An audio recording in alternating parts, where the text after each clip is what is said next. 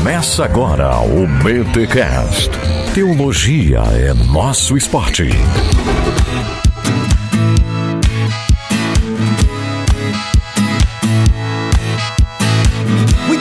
Muito bem, muito bem. Começa mais um BT Cash, o de número 386. Galera, 386 e os 10 anos do Bibotal que estão chegando. E eu tô preparando uma coisa bem legal para vocês. Eu sou o Rodrigo Bibo e hoje você vai me ouvir defender Lucinho Barreto. É, meus amigos, minhas amigas, estamos aí. Eu sei que é a Semana da Mulher. Eu sei que talvez você estivesse esperando um podcast sobre feminilidade, alguma coisa do tipo e tal. Não, gente. Nesse dia, nessa Semana da Mulher, eu trouxe uma mulher para falar de teologia. As mulheres precisam também falar de teologia. E claro, Carol Bazo, membro aqui da equipe do BTcast, mandando super bem. E essa foi uma live que eu fiz com a Carol ano passado sobre a pregação de Charles Spurgeon. Ficou muito legal o conteúdo dessa live. Eu falei, mano, vou levar pro podcast no Dia da Mulher, porque é uma mulher mandando bala na pregação de Charles Spurgeon. E a gente aprende muito, galera, olhando a metodologia da pregação do Charles Spurgeon, a vida dele, enfim. É uma espécie de série gigantes aqui agora, com a Carol Bazo nos conduzindo aí. E é claro, eu falo também, né? Foi uma live que eu fiz com ela. Aliás, na época, eu até lembro que a galera falou assim: pô, Bibo, deixa a guria falar e tal. Gente, era uma live eu e a Carol, não era uma live entrevistando a Carol, tá? Então essa galera não entende isso e tal. E outra coisa que eu quero falar para vocês também, gente, muito importante. Sempre eu converso com os convidados e eles falam: Bibo, pode me interromper, pode me interromper. Às vezes a galera não entende, acha que eu tô cortando a galera e tal. Não, gente, não. Tudo isso é acertado antes e tal. Então fica tranquilo, eu não sou o Faustão, tá? Eu não sou o Faustão. Não tô dizendo que eu sou um entrevistador melhor do que o Faustão, mas se eu interrompo alguém é porque a pessoa me deu essa liberdade antes de nós começarmos a gravar. Eu acho que nem acontece tanto isso nessa live. Eu acho que a galera tava mais mesmo me enchendo a paciência. Olha só, então, algumas coisinhas importantes. Antes de. Não, não, vamos pro recado paroquial. Vamos pro recado paroquial. Não, não, eu tenho que explicar isso antes do recado paroquial. Então é um áudio de live, ok? E na época eu não tinha intenção de transformar live em podcast, então o Tuller pegou o áudio do YouTube mesmo. Então, assim, ele tá um pouquinho diferente da qualidade costumeira que você recebe aqui no BT Cash. A outra coisa é que nós vamos ter uma live, aliás, nós tivemos uma live, né? Porque isso aqui já tá saindo na terça-feira. Na segunda-feira, dia 8 de março, eu tive uma live com a Carol e a Ana Ruth, esposa do Tiago Cavaco, lá no canal do Bibotalco, falando sobre mulheres reais. Gente, um bate-papo entre as duas e eu fiquei ali ouvindo e aprendendo. Duas mulheres reais falando sobre mulheres reais. Que live, que live, meus amigos, minhas amigas. Convido a todos vocês, a live tá salva lá no canal. Por falar em live salva no canal, o Thiago Cavaco também tá numa live lá, um papo muito legal falando sobre como um português enxerga a espiritualidade no Brasil. Ficou muito bacana também o papo com o Thiago Cavaco. Aliás, a gente tem produzido umas coisinhas bem legais lá no YouTube também. Se eu fosse você, eu daria uma moral. Beleza? Mas é isso, vamos então para este BTcast mais antes os recados paroquiais e presta, gente, sério, ouve esses recados paroquiais aí. Ouve, ouve, ouve.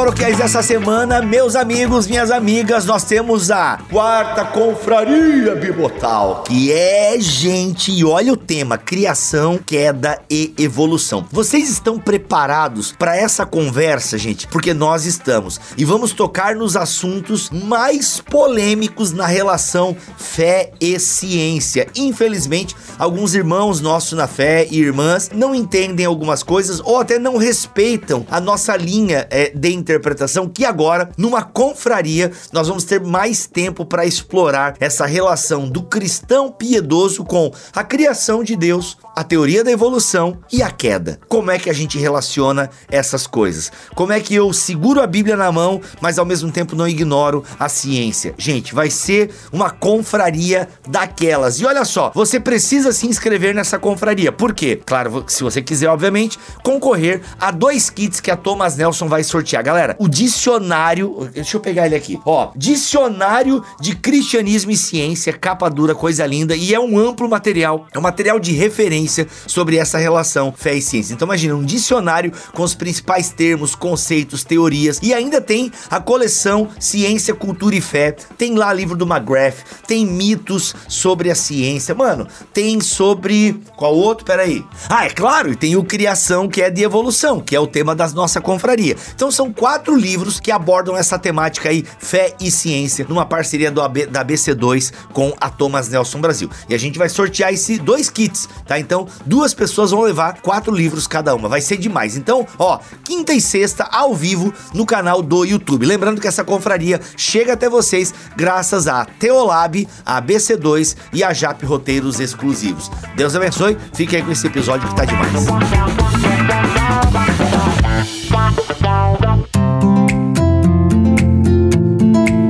Carol, vamos falar hoje do Príncipe dos Pregadores. Não é bem uma biografia exaustiva sobre este homem, Sim. mas a gente vai abordar. Por, por, onde você quer começar, Carol? Pra gente começar a falar aí do Charles Spurgeon.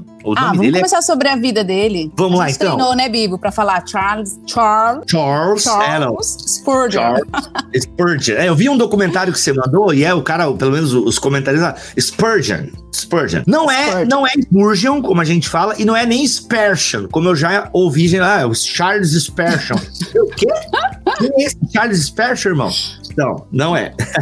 o Spurgeon, mano, assim, a gente tem que falar que a questão estética conta, né? Mano, já dá uma presença um cara com uma cara dessa, ah, fala sério. Cara grandão, né? Fala, é, dizem que ele tinha uma voz meio de tenor, assim, pregando. O cara tinha presença. Tinha presença. É, até você falou dessa questão da voz, o cara não tinha a tecnologia que a gente tem hoje para pregar, né? E o cara Poxa, pregava é... com uma multidão. Isso é maravilhoso. Oh, deixa eu já contar uma historinha que fala no, fala no documentário. Não sei se você chegou a ver. Que o Spurgeon um foi, ele foi fazer um teste de acústica num lugar que ele ia pregar, acho que era o de 20 mil pessoas. E aí ele foi lá para fazer o teste, pra falar, né? E aí ele pegou um versículo da Bíblia e leu em voz alta. É, acho que é Eis o Cordeiro de Deus, aquele que tira o pecado do mundo. E aí parece que um pedreiro ou um pintor que estava lá trabalhando converteu na hora dele treinar a acústica. Olha aí, já Caraca. começamos é, demais, demais, demais.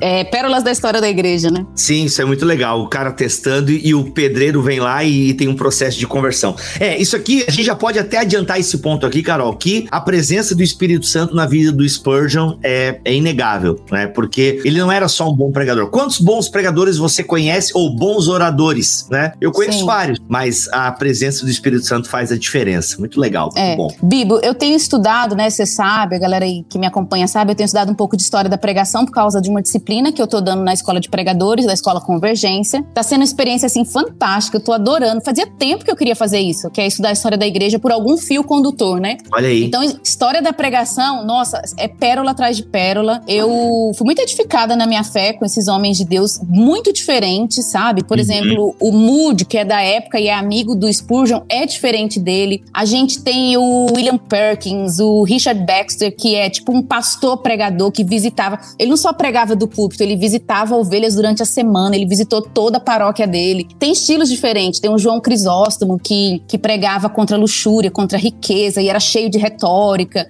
Você tem os puritanos que odeiam a retórica. Você tem, assim, é, é, é uma variedade muito grande de estilos de ênfase, mas você vê Deus agindo em, em pessoas diferentes. E o Charles Spurgeon, fazia tempo que eu queria me debruçar na história dele. Ele é um cara incrível. Eu sei que muita gente tem ouvido falar, eu falar mais o Jonathan Edwards, mas o Spurgeon, assim, ele também tem, tem características assim, que eu admiro demais. E uhum. precisa ser mais conhecido, né? Eu, como carismática, fico investigando, assim, onde é que tem umas coisas, porque, meu, o Spurgeon é muito eu não sei qual palavra usar, eu normalmente uso místico, mas acho que as pessoas podem não entender. Ele, ele, ele teve experiências beatíficas, bem, apesar, mesmo sendo sensacionista.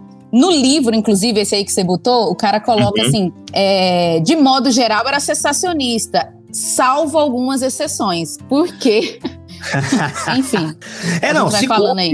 Eu já ouvi até de calvinistas e tal, e sensacionistas que falam, que contam da, da experiência de profecia que o Spurgeon né, teve, né? De ele apontar para alguém na plateia e proferir uma palavra para aquela pessoa. Aliás, uhum. esses sensacionistas são os melhores, né? Porque, pô, eu queria ser um sensacionista como Jonathan Edwards, como Spurgeon. Sinceramente, porque, eu também. Não, até porque o sensacionista, assim, a gente pensa no sensacionista como um cara que não acredita nem na operação do Espírito Santo. Não, e não é, é isso, né? Acho que a gente também isso. precisa definir o nosso cessacionismo. Não é alguém Isso. que não acredita na ação do Espírito Santo. Aliás, a gente vai falar isso um pouco mais aqui na live, mas, mano, a presença do Espírito Santo é fundamental. O Spurgeon, inclusive, ele, ele falava, cara, você não pode ser pregador se não tiver a presença do Espírito Santo. Então, é. ser cessacionista não é achar que a pessoa do Espírito Santo morreu ou é só uma é. pomba na logo da igreja, tá, gente? Tem Muito bom, cuidado. é verdade. E aí, o que mais a gente pode falar do senhor Charles? Ah, gente, vai ser Charles Spurgeon aqui, tá bom? É, é falar igualzinho em inglês não, não rola, não. Ainda mais com sotaque, né, britânico, não rola. Pois é.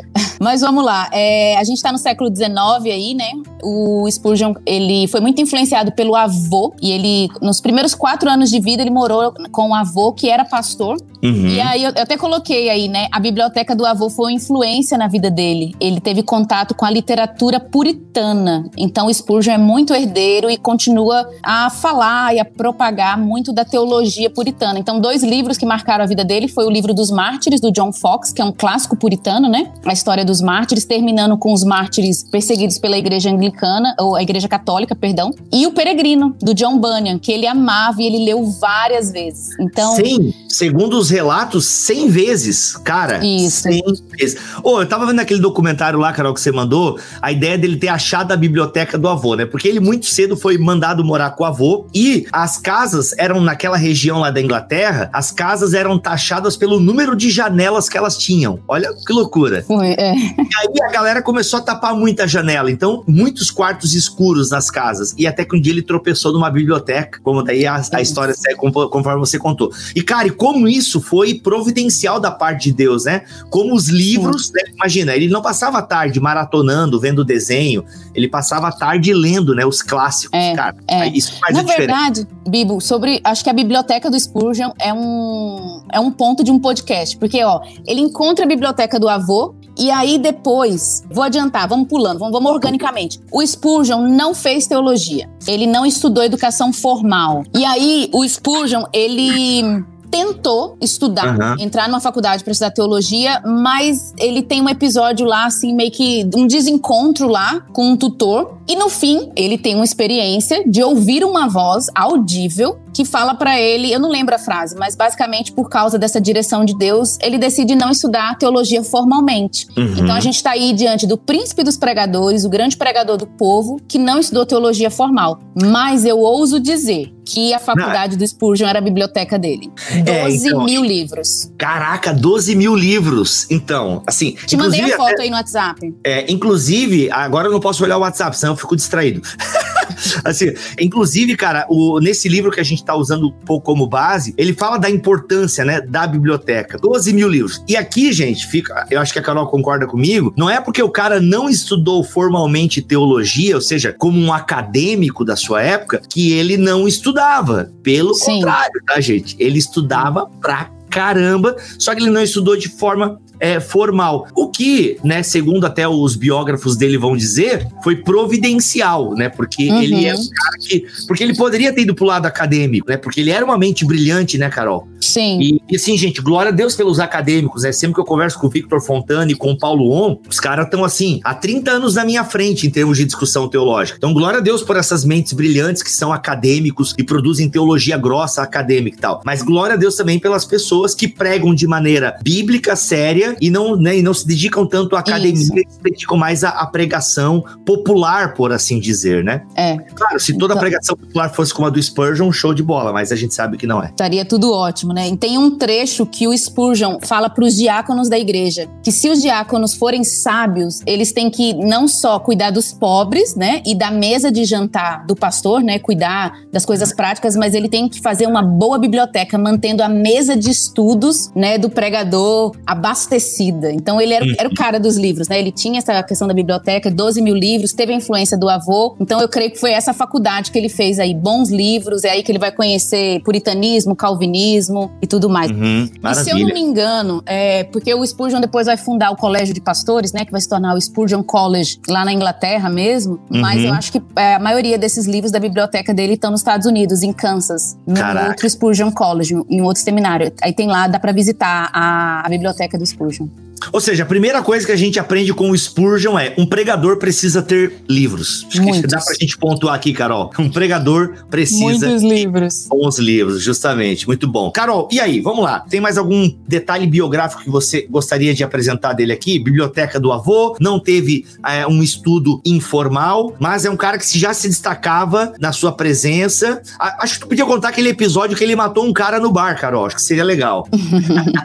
o, pai, o avô dele era pastor, né? Então, quando ele era muito novinho, era, era muito novo. Tudo na vida do Spurgeon acontece muito cedo. A primeira pregação dele é com 16 anos. Ele Nossa. vai se tornar pastor da igreja aos 19. E aí, quando ele é bem mais novo ainda, o pastor dele tá tri... o pai, o perdão, o avô dele tá triste, né, como pastor, porque tem uma ovelha, um cara que bebe demais. E aí o Spurgeon, criança, vai até o bar e procura o cara exorta o cara, o cara bêbado fica super chateado, vai na casa do avô do Spurgeon para brigar com eles e no meio do caminho é, ele se arrepende, ele percebe que Deus está falando com ele. Então o ministério da exortação do Spurgeon começou bem cedo, ainda na infância, né? Na infância. É, e o cara, é, ele fala assim, pô, você causa, você causa dores ao meu avô, tipo, ele, quer, ele quer, defender o avô, né? Tipo, pô, é. pô, na paróquia do meu avô e você tá envergonhando o meu avô, você deixa o meu avô triste, assim. É. Aí ele chega, acho que daí acho que ele chega em casa e fala isso, né? É, é, vô, matei, matei o velho homem. Matei, matei o velho. Isso. É, matei isso. o velho homem. É. Como assim? Matou um velho homem e tal. Daí ele conta um pouco a história e o cara aparece lá a cavalo. Meu, demais, demais. Muito bom. Ou seja, o cara tinha já, né? Ou seja, cresceu ali na casa do avô com os livros, consumindo boa literatura, leu mais, leu 100 vezes o Peregrino. Então isso vai, vai, vai mexendo, né? E aí, o que mais, Carol? Outro ponto legal é o encontro que ele tem, né, com um oficial da, da equipe missionária de Londres, né, da agência missionária de Londres, que é um cara que olha para ele e eu, eu achei isso bem louco, porque ele, o Spurgeon ainda é novinho também. Ele uhum. olha e vê potencial, passa a semana conversando com o Spurgeon e orando por ele. E o cara meio que profetiza pro Spurgeon, dizendo que ele vai ser um grande pregador que vai pregar na capela que ele, que ele vai pregar, né? Uhum. E até uhum. ensina um hino pro Spurgeon. Então, é, o Spurgeon teve alguém, tipo um olheiro, né? Que viu ele e detectou, assim, sinais de um chamado ali. Inclusive, uhum. é, o Spurgeon é um dos caras que eu, assim, mais me edifica, que eu acho que eu sinto mais uma solenidade em relação ao ministério da palavra, sabe? É, eu, eu vi vários homens, né? na história do, da pregação que tem essa solenidade do ministério da palavra. Acho que muita gente ainda brinca, né? De pregador, brinca de ministério da palavra. O cara leva a sério, é uma vida inteira, gasta. A gente viu, né, John Wesley, George Whitfield, Edwards, esse peso. Uhum. E o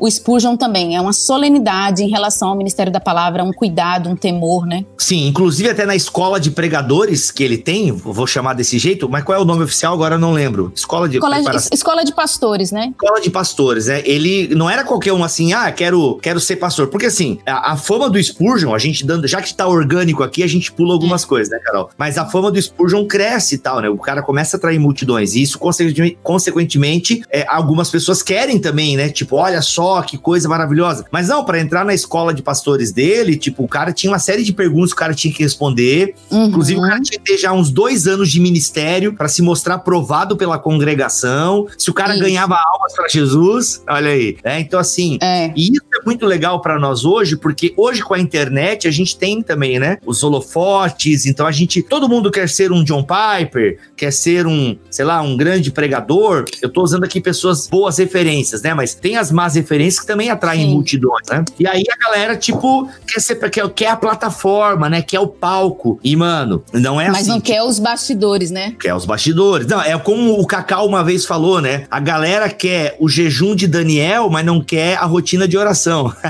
Sim, é verdade. é mais ou menos essa, assim, né? Então, pô, o Spurgeon levava, né? Complementando o que você disse, o Spurgeon levava muito a sério essa parada da pregação. Era, uma, era sério. Tão sério que ele vai criar essa escola de pastores e tal. Mas e aí, é. continua, Carol. Então, continuando assim a história dele, ele tem a conversão mais ou menos aos 15 anos, numa pregação bem legal. Ele vai numa igreja que um leigo tá pregando e é super forte a pregação. Ele converte. Ele tem uma pessoa bem especial na história dele, eu achei bem bonita essa parte, que é uma cozinheira de uma escola que ele tá estudando, que ela é calvinista, Mary King, e ele fala com muito carinho dela. Que ele uhum. conversava com ela sobre doutrinas da graça e tal. Achei bem bacana. Me lembrou até um pouquinho a história do Abraham Kuyper, que que foi pregar numa igreja, ele foi pastor de uma igreja que os membros dele, que eram camponeses, deram aula para ele.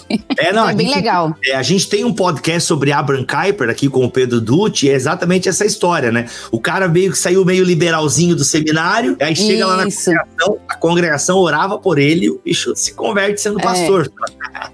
É. o Spurgeon tem essa experiência com essa mulher que marca a vida dele. Na verdade, tem várias mulheres especiais na vida do Spurgeon. Ela é uma das que, que, que marca a vida dele. Ele é convidado para pregar aos 16 anos, né, numa igreja. Ele prega, de primeira todo mundo já gosta. Ele recebe um convite para pregar em outra igreja, passa seis meses pregando. Ele entra para a Associação de Pregadores Leigos e trabalha com pregação. Então é tudo muito cedo. E aí, aos 19, ele é convidado para pregar e depois, posteriormente, ser pastor na igreja que vai ser a igreja dele em New Park Street. Então, aos 19 anos, ele começa o ministério bem cedo, até antes de casar, ele vai casar depois. E o lance é que o ministério do Spurgeon é um ministério que sempre está crescendo. Então, ele é o príncipe dos pregadores, não só porque ele prega bem, mas ele também é o pregador do povo. É muita gente. Então, o Spurgeon é o cara que vai trabalhar pela primeira vez com mega igreja. Então, ele tá pregando, ele vai, as multidões não param de vir. Cada vez que ele prega, vai aumentando mais. E a gente vai ver que isso não é uma coisa muito fácil para ele, essa questão da fama. Ele vai ser uma celebridade, na verdade, assim, em, em, em, todas a, em toda a Inglaterra, na Europa, Estados Unidos também, ele vai ser uma celebridade. Então, quanto mais ele prega, mais vai aumentando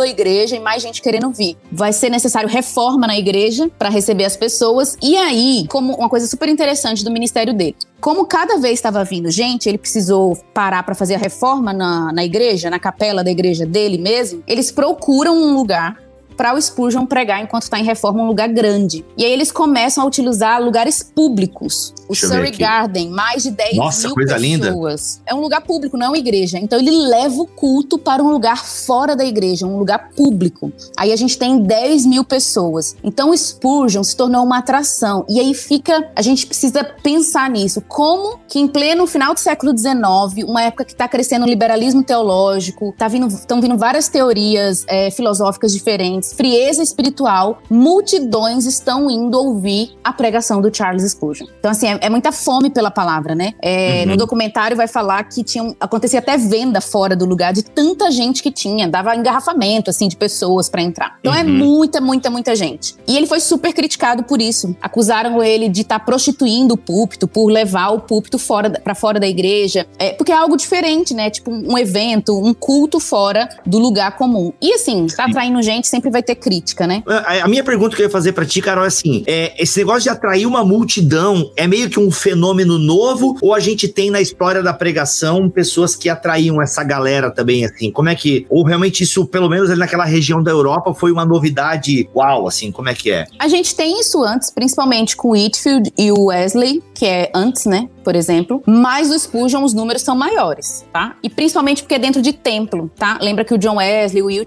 e o Whitfield era mais fora às vezes e tal, mas o uhum. número é maior. Com Spurgeon, Sim. os números explodem assim um pouco. E existe uma constância no ministério dele que é bem interessante. Até o final da vida o negócio fica crescendo. Ele, ele entra em crise assim com essa fama, às vezes ele passava mal antes de pregar, ficava um pouco tenso, porque uhum. a fama foi muito até, grande, né? Até esse episódio, conta o episódio que marcou um pouco o ministério dele também, nesse, nesse momento. Se eu não me engano, foi no primeiro culto feito aí nesse lugar para mais de 10 mil pessoas. Antes dele pregar, quase indo pregar, alguém, algumas pessoas começam a gritar fogo, fogo, vai desabar o prédio e, e, na verdade não era. E aí acontece um tumulto, a galera sai correndo um por cima do outro e aí morrem sete pessoas. É uma tragédia que até na história da Inglaterra, a história é, da Inglaterra em si, fora da história da igreja, é mencionado porque é bem triste, né? Sete pessoas morreram e mais de 20 ficaram gravemente feridas. E o Spurgeon tentava acalmar as pessoas. Ele desmaiou quando ele soube quando, o que aconteceu, que as pessoas tinham morrido ah. e tal. E isso gerou um trauma na vida dele, que provavelmente era, vamos dizer assim, o gatilho da depressão dele, que o Spurgeon sofria um pouco de depressão, né?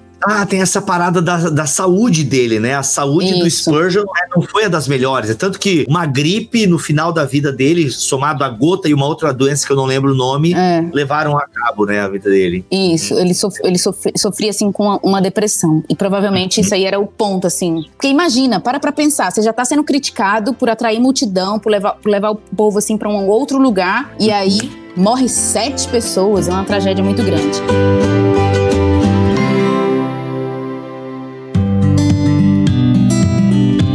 Carol, explica para nós o porquê esse nome tabernáculo. Achei genial. Eu também curti pra caramba, porque o Spurgeon entendia a igreja como algo móvel, não é algo estanque. É, eu, eu fiquei meio assim com a arquitetura, né? Bem romana, ele escolheu isso aí. É, ele tem uma explicação. Eu confesso que eu não, eu não entendi. Porque ele queria uma coisa que não fosse nem judaica, mas daí ele pega o grego, porque tem mais a ver com. O, ele quer fazer essa mistura do tabernáculo é. Antigo Testamento com o grego do Novo. Eu confesso isso. que eu não entendi. Se você já leu e entende, pode nos ajudar ali nos Manda comentários. Manda aí a explicação. Mas é. só explicando, o tabernáculo passou por reforma, porque passou pela guerra, né?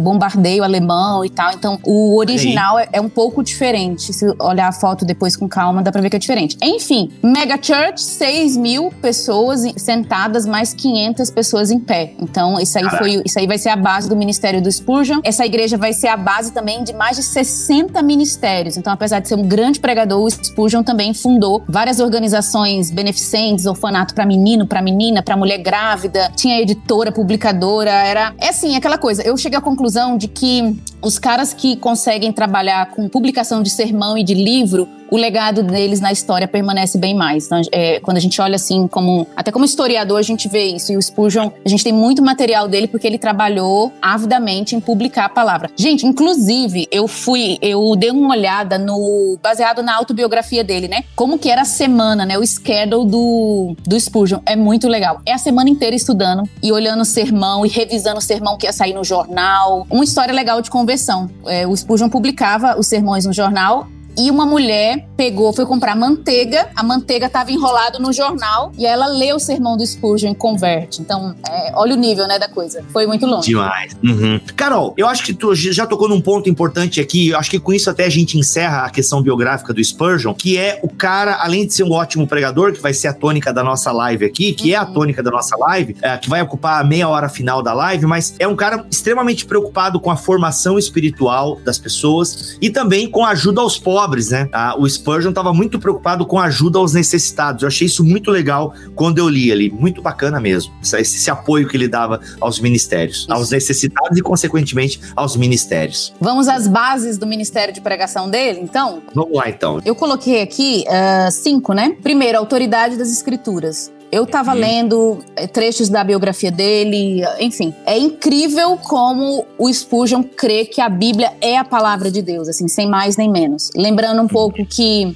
a gente já tem aí o movimento liberal teológico, então Spurgeon está respondendo muito isso, vai responder muito isso aí. Então, para ele, Bíblia é palavra de Deus. Então, ele falou, tem uma frase dele que é assim: Eu me contento em ser só um repetidor da Bíblia. Não quero ideia nova minha. Comentador, né? É, é, eu quero só repetir e, e, é uma paixão pela Bíblia, uma submissão às escrituras. É muito, é a base do ministério da palavra dele. Outra característica é que o Spurgeon é um calvinista total. Então, quando você estuda o as, os sermões do Spurgeon, a vida dele é cinco pontos do calvinismo. Só que eu, eu quero acrescentar uma coisa: é os cinco pontos em chamas, né? O Spurgeon ele é interessantíssimo porque ele é um calvinista super evangelista. Então, o pessoal do hipercalvinismo deveria de ler o Spurgeon. É, porque ele, ele é uma resposta ao hipercalvinismo, né? O Spurgeon pregava as todas as cinco, cinco pontos do calvinismo evangelisticamente. Ele é, assim, ele é o pregador evangelista. Eu fiquei uhum. impressionado com isso. Eu li sermões do Spurgeon e é impressionante como ele sempre faz, é, leva a pessoa à conversão, ao convite da conversão. Então, é, do, cinco doutrinas da graça, então ele é um calvinistaço, mas em chamas, né, como um grande evangelista. Uhum. Outro ponto uh, que você colocou aí, Carol, que eu acho que já, já dá pra gente colocar, é como ele ensinava doutrina, é que a gente não vai conseguir passar todos os tópicos do livro ali, mas como ele ensinava a doutrina com as suas pregações, né? As pregações eram expositivas, mas como ele tinha essa preocupação doutrinária também, eu achei isso muito marcante. Como é. a pregação pro Spurgeon era uma coisa muito completa, né? Era cristocêntrica, apresentava Cristo, a salvação e também as doutrinas da graça, né? Como um bom calvinista, prezava demais pelas doutrinas da graça. É, ele falava que a gente não tem que esconder a gente, né? Os pregadores não têm que esconder doutrinas difíceis do povo. Tem que ensinar, não pode esconder a verdade, por por mais difícil, profundo e complexa que seja. E quem já leu o sermão do Spurgeon vai ver que é muito simples o jeito dele de falar. Ele não é difícil. Uhum. O Edwards eu acho mais requintado, mais difícil, por exemplo, quando eu comparo. Eu acho o, o Spurgeon pregador do povo mesmo. É muito simples o jeito dele de falar. Muito é, pessoal. A galera, é, a galera pega o afeições religiosas do Edwards pra ler e toma um susto, né? Porque, tipo, caraca, mano, é meio pesado o negócio aqui, né? Porque o, o Edwards era um filósofo, né? Foi um é. grande pregador e tal. Já. Inclusive, galera, tem um podcast meu e a Carol falando sobre a pregação dos avivalistas. Tá muito uhum, legal, tá? Muito legal sobre a pregação de Wesley, de Edwards e do Whitfield, né? Muito legal esse podcast. E tem uma dobradinha, dois podcasts inteiros sobre Edwards e a, e a espiritualidade. As afeições. as afeições religiosas. Tá lá em bibotalk.com. É só você jogar aí Carol Bazo, Bibotalk. Você vai ouvir tudo que a gente já produziu com a Carol lá no nosso podcast. Beleza, Carol, muito bom. E aí, o que mais que a gente destaca do Edward, do Edwards, do, oh. dele aqui? Doutrina da Graça. Do Spurgeon. É, do Spurgeon. Jesus precisa ser glorificado. É, a pregação dele tem muito Jesus Jesus, sempre Cristo está sendo glorificado. Bibo, eu assim, eu sou uma observadora, sabe? Hum. É, já falei que eu não acho que eu sou uma pregadora, tenho um ministério de pregação, eu sou uma observadora. Eu fico apaixonada e eu percebo que os grandes pregadores, o, o o dom deles é trazer a realidade, sabe? Às vezes a gente crê que Jesus é Deus, a gente crê que Jesus é nosso Salvador, mas quando o cara prega, ele traz o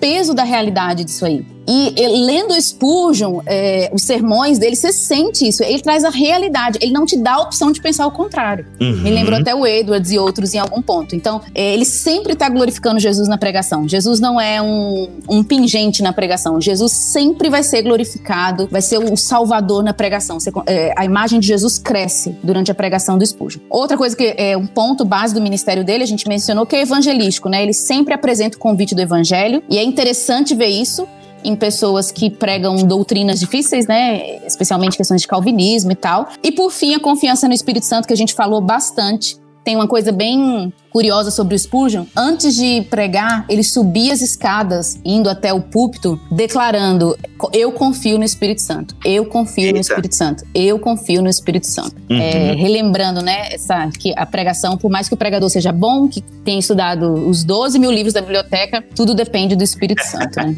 muito bom. Sobre essa questão do apelo, Carol, eu acho muito legal, porque até no livro aqui na página 138 mostra um pedacinho desse apelo do Spurgeon. E, cara, é uma. Porque assim, o Spurgeon, ele falava muito da soberania divina, é a base da uhum. pregação, é a base da, da, da, da, exposição das escrituras, mas ele uhum. enfatizava demais também a necessidade do homem, a necessidade a do responsabilidade, né? A responsabilidade humana. E, cara, e, e aqui no apelo dele, ele, ele, ele, ele, como tu falou, ele traz esse apelo mesmo, sabe? Tipo, ó, por exemplo, aqui, ó. Acredite, pecador, confie nele com todo o seu coração, confie nele, venha a ele com choro e súplica. Eu peço que você venha. E, cara, sabe o que é legal? Eu lendo aqui, e eu não sei se a gente vai falar um pouquinho depois da, das, da, das metodologias do, do, do Spurgeon, mas, uhum. cara, ele é um cara que valorizava a oratória, né, na medida correta, o tom de voz, né? Então eu consigo imaginar o Spurgeon falando isso aqui assim, mano, com aquela voz retumbante que ele tinha. Eu consigo,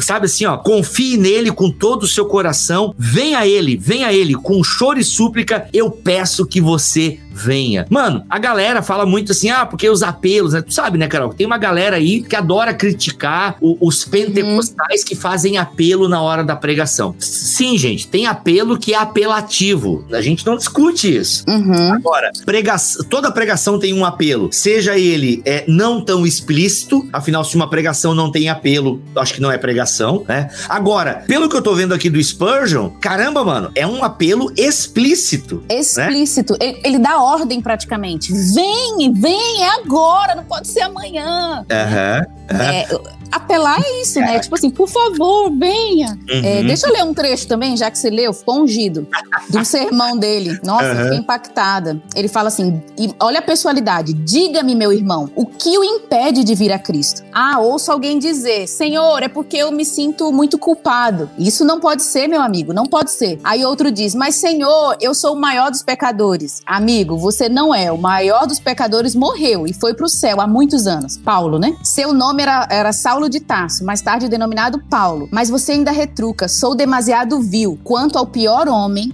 maior necessidade tem de, ir ao, tem de ir ao hospital e procurar o médico. Ora, Cristo não deseja qualquer mérito que você tenha. Ele dá livremente. Quanto pior você for, mais bem-vindo você é. Olha Caramba. a pessoalidade, o convite, né, evangelístico. Uhum. É, inclusive, assim, ó, até eu não achei aqui no livro agora, eu devia ter anotado, mas até essa questão de que o, apesar de ele ter o apelo, né, o, o Spurgeon não gostava da, de uma pregação é, fresca, de uma pregação, não é pregação fresca, mas é essa questão da autoajuda. Eu vou, eu vou atualizar aqui, Sim. mas ele não curtia essa parada assim de uma pregação sentimental, né, não focada na realidade. Ou seja, o Spurgeon, se tivesse vivo hoje, ele criticaria, sem sombra de dúvidas, esse modelo de pregação muito centrada nas necessidades do homem, só que assim, não necessidade da salvação eterna, a necessidade Sim. de ser, é, de ser agradado, de, sabe, de receber uma palavra de conforto. Eu queria achar uhum. aqui, cara, porque assim, meu Deus, nossa, é, é, é assim, tipo, era um tiro, porrada e bomba em pregação coach, sabe? A gente falou que tinha pregações positivas, às vezes ele fazia tipo comentários, como se fosse uma mini aula antes do sermão em si. É, o esboço dele era simples, não era um esboço comprido, era um esboço rústico, né? Ele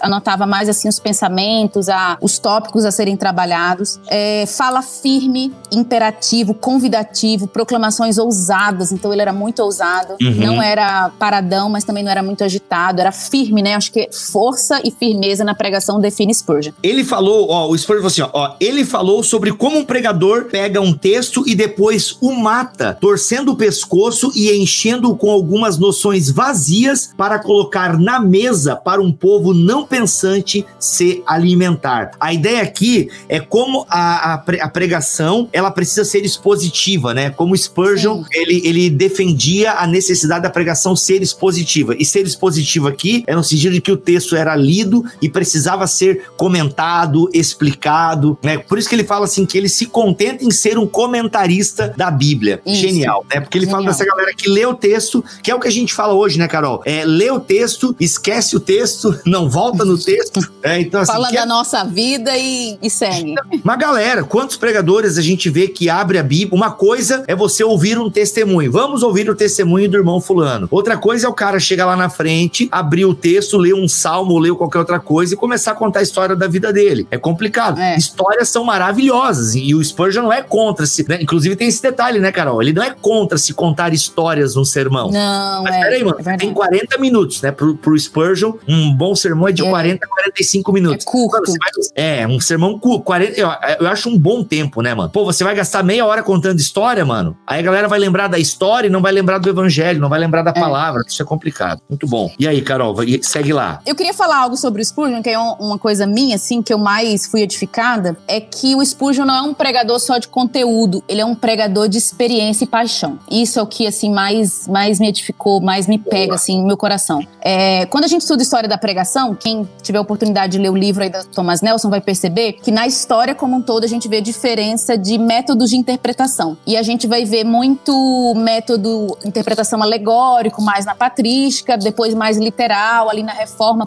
puritanos, e o, o Spurgeon é herdeiro do puritanismo, então ele é um cara mais de interpretação literal, evitar alegorias e muita retórica clássica e tal. Mas ao mesmo tempo, os puritanos falaram muito de aplicação. Só existe sermão se tiver aplicação, né? Então você tem a doutrina, mas como é que isso se aplica na vida? E a gente vai ver isso no Spurgeon e eu fiquei encantada porque aplicação tem muito a ver com experiência. Fica muito mais fácil você aplicar uma doutrina se você experimentou viver ela na sua vida. Então, o Spurgeon, ele tem esse senso de realidade e de uma vida, sabe? Vida e paixão. Tem um, um trecho da biografia dele que ele fala que estudar doutrinas é uma aventura. Então, para ele, é divertido, sabe? Você vê que é alguém que está se divertindo enquanto está estudando, enquanto está vivendo a própria vida cristã. Então, você sente nele essa questão da paixão. Então, se a gente falou sobre evangelismo, né? Tem também um elemento da paixão e da realidade de alguém que realmente viveu e vive o que está pregando ali. Então existe um peso, né? O peso da unção de alguém que está que tá vivendo. E outro ponto, só para eu finalizar, é o uso de imagens. Eu sou apaixonada por isso na pregação. Eu sempre gosto de ver pregadores que fazem isso. O Edwards faz muito isso, é algo que eu estou estudando. Mas o Spurgeon também faz. Ele usa muita imagem e é a forma dele se comunicar com o povo, que é mais fácil. Ele usa imagens como cadeado,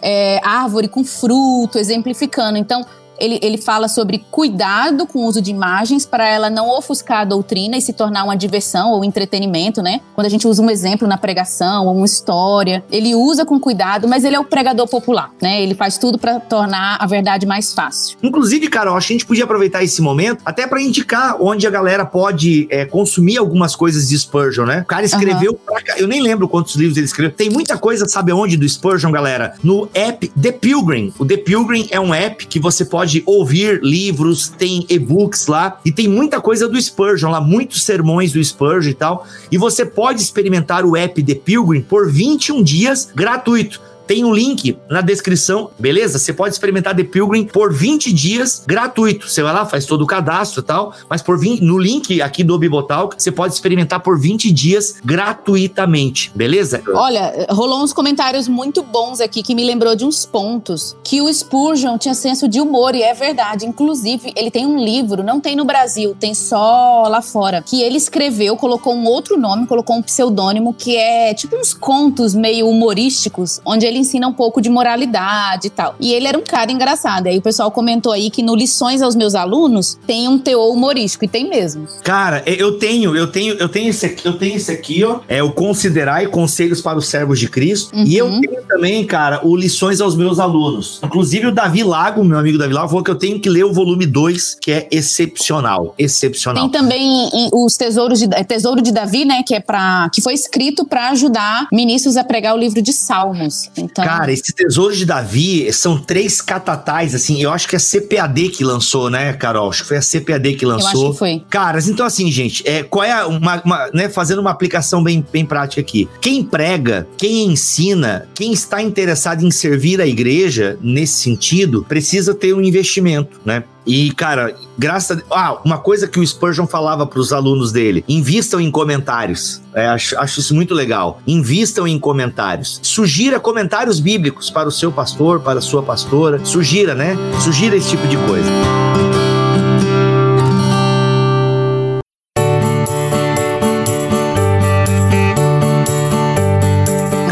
Não sei o que, que você tem na sua pauta aí, mas a gente já falou da questão da metodologia da pregação do, do Spurgeon, mas algo que me chamou a atenção é que o cara falava até para cuidar dos dentes, meu.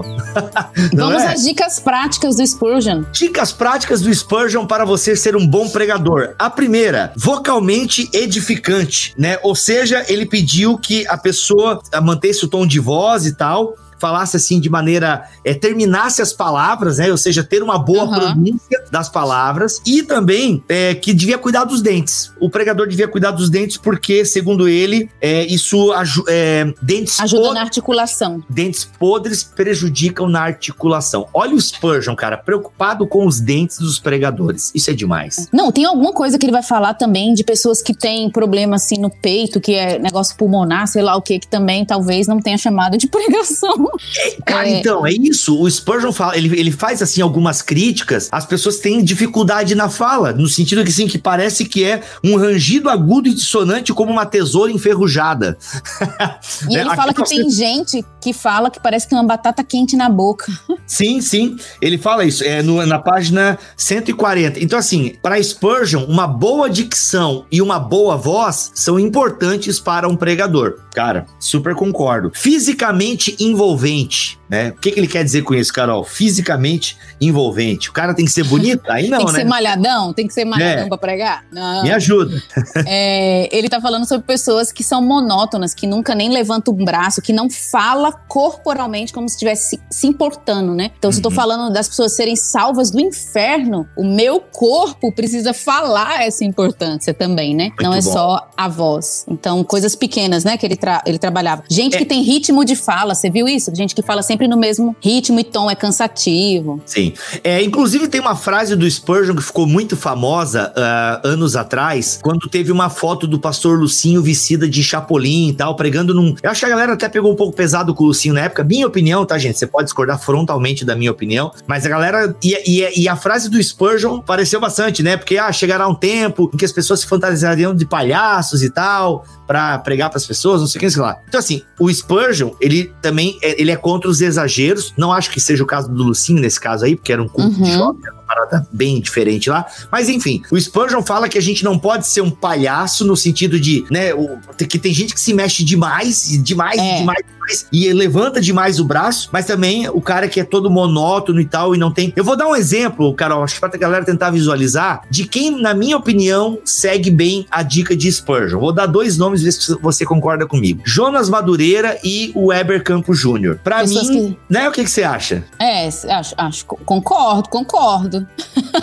Eu tô um exemplo aqui de reformado. Isso uhum. no pentecostal é mais uma terça-feira de tarde, né? É. Então, assim, no, no meio Sim. pentecostal a gente tem que conter os exageros. Irmão, não bate no púlpito, calma, é. irmão. Não pula.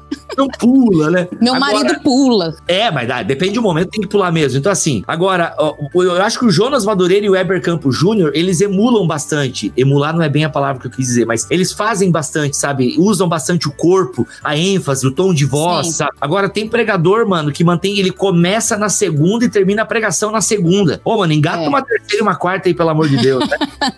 Muda o ritmo aí, é verdade. É Muda. verdade. Concordo. Não, mas assim, ó, por exemplo, o pentecostal, ele muitas vezes, ele é exagerado, berra demais. Então, o cara, toda a pregação do cara, o cara tá com a terceira engatada.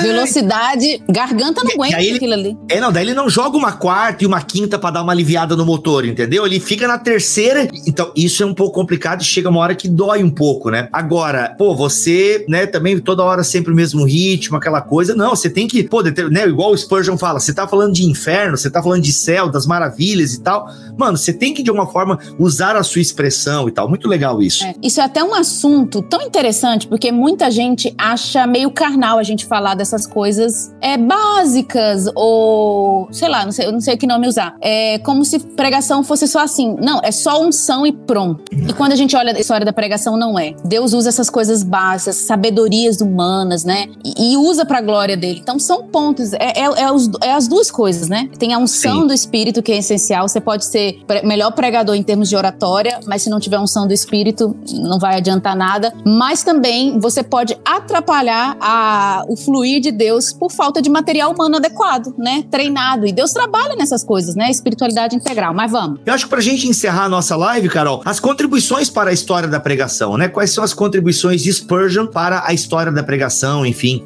A gente tá focando nesse aspecto, né? As contribuições dele são é, muitas, mas para a história da pregação, como é que a gente poderia definir aqui? Eu começaria falando do legado dele de treinamento, né? De pastores e pregadores, né? A gente tem bastante livro, o Lições aos meus alunos. É, na própria autobiografia dele, ele vai falando dica de alguém que esteve no campo, vamos dizer assim, né? Do ministério da palavra, sofrendo, trabalhando. Então, existe muita sabedoria do Spurgeon nisso aí, muitas dicas que a gente tem, assim, que todo pregador tem que ler, não só os sermões dele, mas as dicas dele, né? A sabedoria dele. Inclusive, na escola de pastores, né? Que ele teve, o colégio de pastores, é, teve um brasileiro que foi lá estudar. Olha aí. Eu não sei o nome dele e tal, mas a gente teve um brasileiro lá estudando nessa escola. No final foram 900 pastores treinados. Além disso, a questão do como é o apelo evangelístico, né? A gente uhum. vai ver essa, igual eu falei no começo, doutrinas da graça, calvinismo com evangelismo. Então é, é uma mistura diferente, né? É uma mistura muito forte. Então, igual eu falei, é, um, é uma boa resposta a hipercalvinistas que não trabalham com evangelização, trazendo o convite da salvação e tudo mais. É, é alguém que une doutrina e devoção. A gente sempre tem falado nisso. Não é uma pessoa que é só do estudo, não é um cabeção assim. O Spurgeon não é só um teólogo. Você vê que é alguém de devoção que parte do lugar de confiança do Espírito Santo. Então ele é mais um nessa galeria aí. E é, o,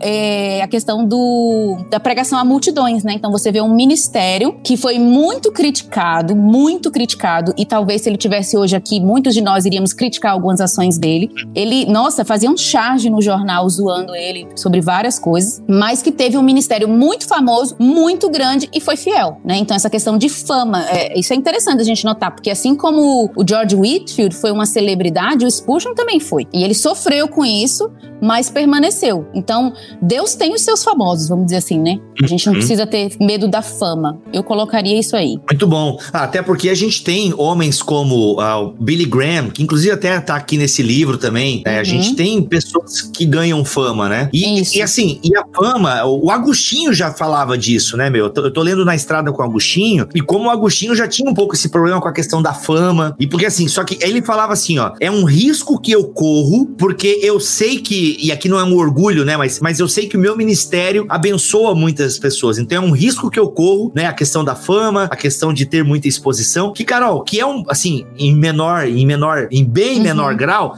é o que nós temos aqui, né, no Bibotal, uhum. que a gente queira ou não, tem um certo, é, uma, uma certa fama, né, você, o Ministério do Ângelo, as pessoas olham para esses ministérios e tal, e, mano, e às vezes enche um pouco a paciência, mas enche. a gente sabe, é, né, não é? Então, assim, é, mas a gente às vezes se submete e encara esse fardo, porque a gente sabe de como nós prestamos um serviço à igreja de Jesus, né? Uhum. E temos convicção desse chamado, é, de que para isso a gente foi chamado. Tô vendo aqui os comentários, já falaram de cachimbo, a gente, nossa, vocês trouxeram esse assunto para essa live. Então, gente, é que, ó, é, a, a galera falava assim, gente, C.S. Lewis fumava cachimbo, a, o Spurgeon fumava um cachimbo, eu tenho vários amigos meus aí que vocês gostam da internet, que eu sei que fumam cachimbo, eu não vou dizer o nome aqui, né?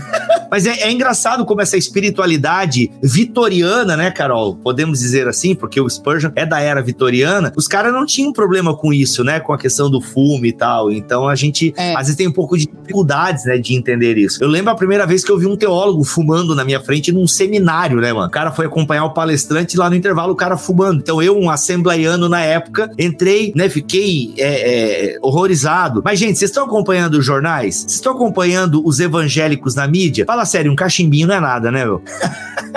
Bibo, olha aí, podia gravar um podcast sobre isso, porque tem até a parte histórica, né? Que essa questão da abstinência vai surgir um pouco depois, o movimento evangelical, fundamentalismo, né? Até pra. É uma, não, legal. Um bom, já fiz. Um Cobrem a Carol aí, gente. Eu acho muito legal eu um episódio não. sobre. Eu convido alguém pra falar. Eu sou não, O Cacau tem estudado bastante fundamentalismo. A gente, em algum momento, vai rodar aqui. Galera, fica aí a dica, tá? É um livro introdutório à história da pregação, tá? Então, nesse livro, são dois volumes. Eu não sei onde tá o outro. Ah, outro volume tá na minha estante, eu não vou lá pegar. São dois volumes e você tem aqui uma introdução à história da pregação, tá bom? E é legal que ele vai trazer o quê? Um pouco do contexto histórico da pessoa, a sua metodologia, fundamento teológico, uhum. contribuição para a pregação. Então, assim, para você que quer, gosta de história da igreja e gosta da pregação, gosta das personagens aí que pregaram e se destacaram como pregadores, fica a dica aí, tá? Fica a dica aí. Inclusive, Martin Luther King, você pode ter suas críticas a ele, ao movimento dele, ao caráter dele, mas o cara tem uma contribuição contribuição para a história da pregação. Sabe o que é legal, Carol? Tem mulheres também, né? Aí, ó, tem uma tem, mulher aqui. Tem mulheres. Legal. E tem muito leigo, tem gente desconhecida aí na lista, bem legal. É, essa é a questão do menino. Tu sabe me dizer se o Spurgeon, é, ele. A questão da pregação e o leigo, tu chegou a se informar em alguma coisa nesse sentido, sobre a pregação e o leigo? Bem aberto a isso, bem aberto a pregação dos leigos. Ele converteu legal. com leigo, de certa forma, ele era leigo também, né? Uhum, então, uhum. a gente vê bastante ele incentivando legal. isso aí. Gente, é isso. Muito obrigado, obrigado, Carol. Obrigada por atender você, esse convite. Amigo, foi um prazer prazer foi meu. Obrigado a todos vocês que ficaram até o final dessa live. Deus abençoe a todos nós e. Gente, obrigada é... pela participação de vocês. Foi um número muito legal mesmo. Fiquei surpresa. Vejam aí as dicas que a gente mandou. Tem muito material bom e até a próxima. Tchau.